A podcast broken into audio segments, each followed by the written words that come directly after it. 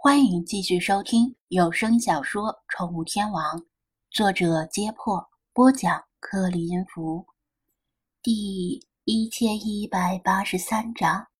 贝都因人是世世代代生活在荒漠中、逐水草而居的古老游牧民族。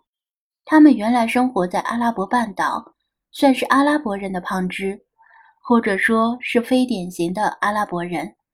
后来随着战争与动乱向其他地区扩散，不过即使扩散，也是生活在沙漠地区。在埃及生活的贝都因人大致上分为四种。第一种是西奈贝都因人，他们仍然保持着原始的生活习惯，是最生态的贝都因人。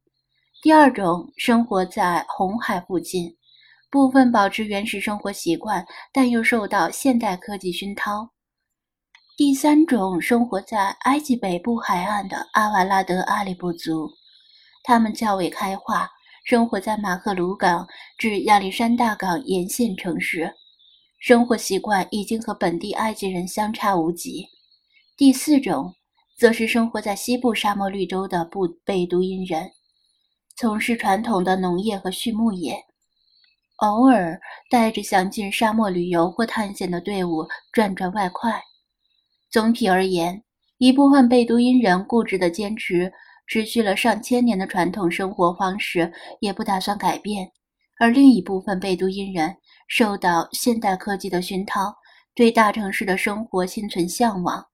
萨利姆显然属于后者，见识了外面的繁华世界，就再也不愿意回到面朝黄沙背朝天的原始生活中。张子安听到萨利姆自称是贝都因人，心中不由一动。因为魏康教授就打算聘请一个贝都因人作为进入西部大沙漠的向导。萨利姆坐在岩石上垂头丧气，不断的抱怨部族的居住条件有多么的简陋闭塞，早已落后于时代的各种条条框框又有多么的不可理喻，日复一日的原始生活又有多么的枯燥难耐。萨利姆，你说你是贝都因人？张子安确认道。萨利姆抬起头，痛苦地说道：“是的，我们部族居住在西瓦绿洲附近，但是我宁可希望自己不是贝都因人，或者从来没有离开过部族。”张子安没有时间，也没有兴趣倾听青春期的烦恼，他自己还烦恼为什么没有身为富二代或者官二代呢？而是说道：“萨利姆，有件事情我想跟你说一下。”其实我不是普通的游客，我是跟着中国滨海大学科考队来到埃及进行一系列的野外研究的。夏利姆认真的听着。两天后我们要进入西部大沙漠，想找一个熟悉沙漠情况的本地人作为向导。张子安继续说道：“所以我想请你帮个忙，问一下你有没有认识可靠的人选。”张子安并没有把希望完全寄托在这个青少年身上，但至少可以作为重要的参考。萨利姆不假思索地回答：“Jeff，你救了我的命，我愿意尽一切可能提供帮助。如果你想进沙漠的话，部族里的任何一个贝都因人都能够成为出色的向导。”对于这些自吹自擂的话，听听也就算了，认真就输了。就像每个中国人都会打乒乓球一样，不能当真。张子安点头。那你有什么建议呢？部族里哪个人比较有经验？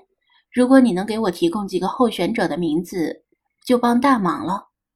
萨利姆想了想，如果论经验的话，我的叔叔纳巴里是部族里最有经验的。他单枪匹马进过无数次的沙漠，还带着好几次像您一样的游客进入沙漠深处并安全返回。人们都说他是唯一一个能不带任何食物和水进入沙漠还能够活着出来的人。他讲的信誓旦旦，把他叔叔的英雄事迹添油加醋地向张子安喋喋不休地说了一通。虽然这其中肯定有夸张的成分。但细节之处说的有鼻子有眼，不像是临时瞎编出来的。至于叔叔这个身份，倒不用怀疑萨利姆举荐不避亲。贝都因人中很多都是部族通婚，部族里一大半夫人都有亲戚关系，随便一个成年男子，基本上都是萨利姆的叔叔。张子安想了想，由于不知道魏康是否已经找到了合适的向导，他不好越俎代庖的决定，于是让萨利姆先休息，而他则向魏康发消息说明情况。魏康那边刚刚结束了今天与开罗大学的学术交流，正好回到酒店。看到张子安的消息，魏康表示向导的人选还没有定下来。他本来打算聘请一位贝都因向导，这下倒是省事了。不过为了谨慎起见，他会请开罗大学的同行代为打听一下这个纳巴利的底细。如果可信的话，就正式聘请纳巴利为向导。不仅如此，魏康稍加考虑，决定让张子安今天不用回开罗了。而是作为科考队代表去西瓦绿洲附近的贝都因人部落熟悉一下情况，明天晚上或者后天再回开罗向他汇报。得到魏康的授权，张子安底气足了，向萨利姆详细的询问了一下纳巴利的年龄、性格、爱好等个人情况，觉得还挺合适的。当然，这种事儿不能一厢情愿，也许纳巴利现在正好有事儿。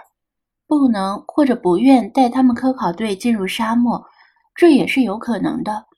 毕竟萨利姆已经在外面打工一段时间了，期间没有和部族有过多的联系。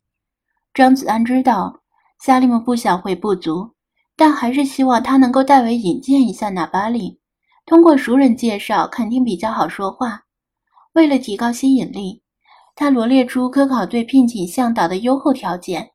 比如进入沙漠之后的日薪有两百美元，全部物资由科考队提供，顺利完成任务还有额外的奖金等等。萨利姆一听到两百美元这个数字，立刻从岩石上跳起来，瞪大眼睛惊呼道：“两百美元一天？你确定不是两百埃镑？”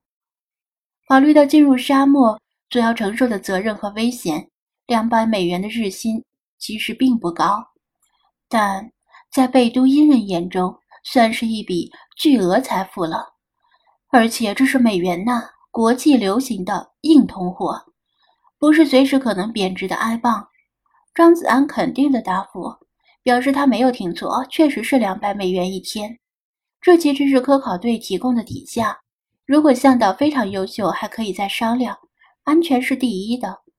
萨利姆激动地把自己刚刚死里逃生的事儿都忘到了脑后，满脑子都是花花绿绿的美元钞票。